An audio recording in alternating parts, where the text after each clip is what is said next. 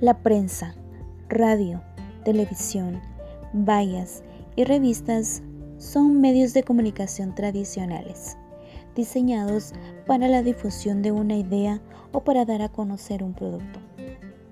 Estos medios tradicionales han sufrido en las últimas décadas debido a las nuevas formas de la tecnología, influyendo de una forma muy relevante que les ha hecho cambiar por completo su metodología de transmisión de información.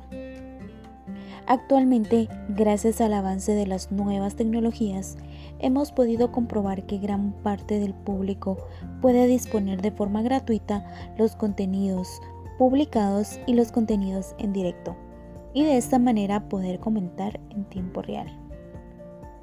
Por lo tanto, podemos observar que esta nueva modalidad generan oportunidades de comunicación, permitiendo el mayor alcance del público en toda la República de Guatemala.